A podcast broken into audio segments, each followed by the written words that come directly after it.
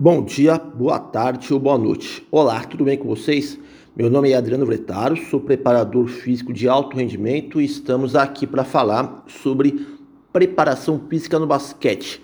Preparação física direcionada especificamente para os jogadores de basquete. Pois bem, vamos lá. O tema de hoje que eu pretendo discorrer, comentar com vocês é sobre a flutuação das cargas nos microciclos do basquetebol. Sabemos que o treinamento físico desportivo é uma mistura de ciência e arte. Dessa forma, a ciência nos dá o respaldo necessário com o seu rigor academicista e aparato tecnológico. E no tocante à arte, fica em cargo do preparador físico colocar sua criatividade em pauta para auxiliar na solução dos problemas complexos que surgem no dia a dia. A periodização é uma ferramenta pedagógica antiga que não pode ser negligenciada nos programas de treinamento contemporâneos. A mesma serve para planejar as cargas e metodologias que serão empregadas durante os diferentes períodos. Apesar disso, alguns profissionais preferem ficar centrados na programação, que representa um conceito menor imediatista diante da periodização que possui visão de longo prazo.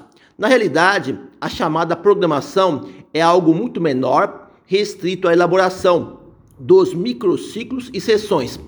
Independente dessa discussão, eu gostaria de tentar explanar acerca de como poderíamos modular as cargas nos microciclos. Antes de progredir, é preciso ter a noção concreta de que as cargas flutuam nos microciclos e nos mesociclos. Às vezes, nós observamos os variados modelos de periodização, identificamos as cargas ondulatórias em nível de mesociclos.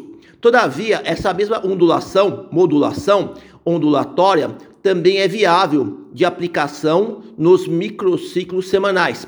Talvez o problema que enfrentamos na prática seja a falta de tempo para refletir em como edificar essa flutuabilidade. O primeiro passo é determinar um volume de carga semanal que precisa ser atingido.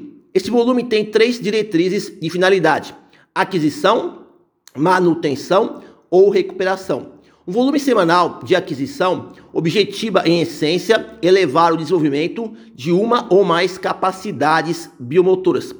No volume semanal de manutenção, o mesmo se responsabiliza por buscar a estabilidade da forma física dos atletas. Em relação ao volume semanal de recuperação, a sua premissa norteadora é propiciar uma restauração orgânico-biológica. Justamente nesse último volume semanal, o de recuperação, recomenda-se cuidado devido ao mesmo gerar um destreinamento se implementado por períodos mais prolongados.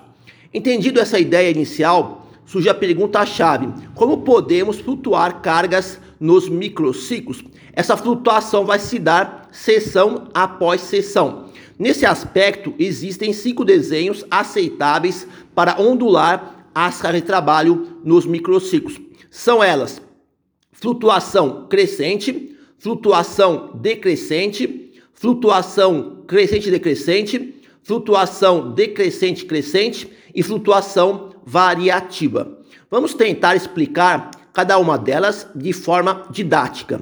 Na abordagem 1, flutuação crescente, as cargas do início da semana começam pequenas e vão se elevando paulatinamente conforme a semana progride, sendo que a carga na última sessão do microciclo é a mais alta.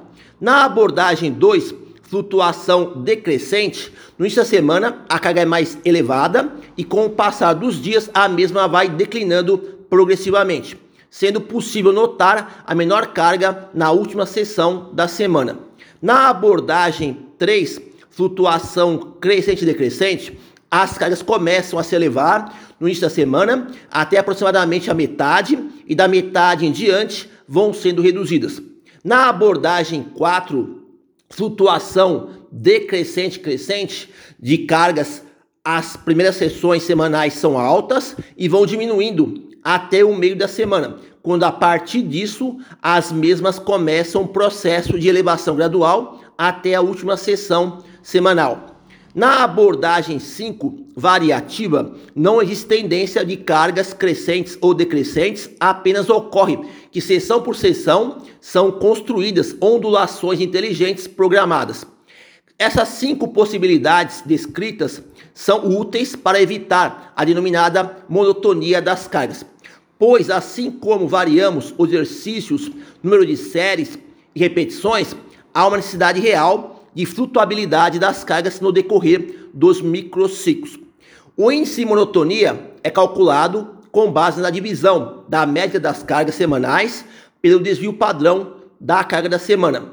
Habitualmente é aceito o valor de 2 como referência para verificar se a monotonia está elevada ou dentro da normalidade. Portanto, valores de monotonia acima de 2 implicaria em uma bandeira vermelha de preocupação. É óbvio que, teoricamente, todas as cinco abordagens de flutuação de cargas seriam de grande valia, mas na prática talvez seja necessário adequar a flutuabilidade semanal de acordo com a densidade de jogos na semana, não somente pela quantidade de jogos, mas também os dias em que os jogos são realizados. Com essa visão, evitaríamos sobrecargas desnecessárias sobre o aparelho locomotor dos jogadores por exemplo, a abordagem 2 e 3, decrescente e crescente decrescente, seriam mais indicadas para jogo realizado no final de semana.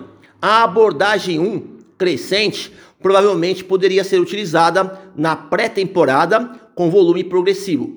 E assim por diante. Cada abordagem tem o seu respectivo valor, dependendo do momento e situação em que a sua equipe venha a enfrentar. Lembrando que flutuabilidade de cargas é algo naturalmente imposto em qualquer que seja o modelo de periodização adotado.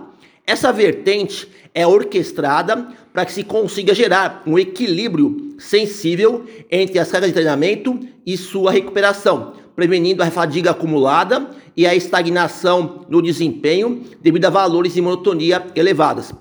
Então, termino aqui aquilo que eu gostaria de falar sobre a flutuação de cargas nos microciclos do basquetebol. Bom, por hoje é só.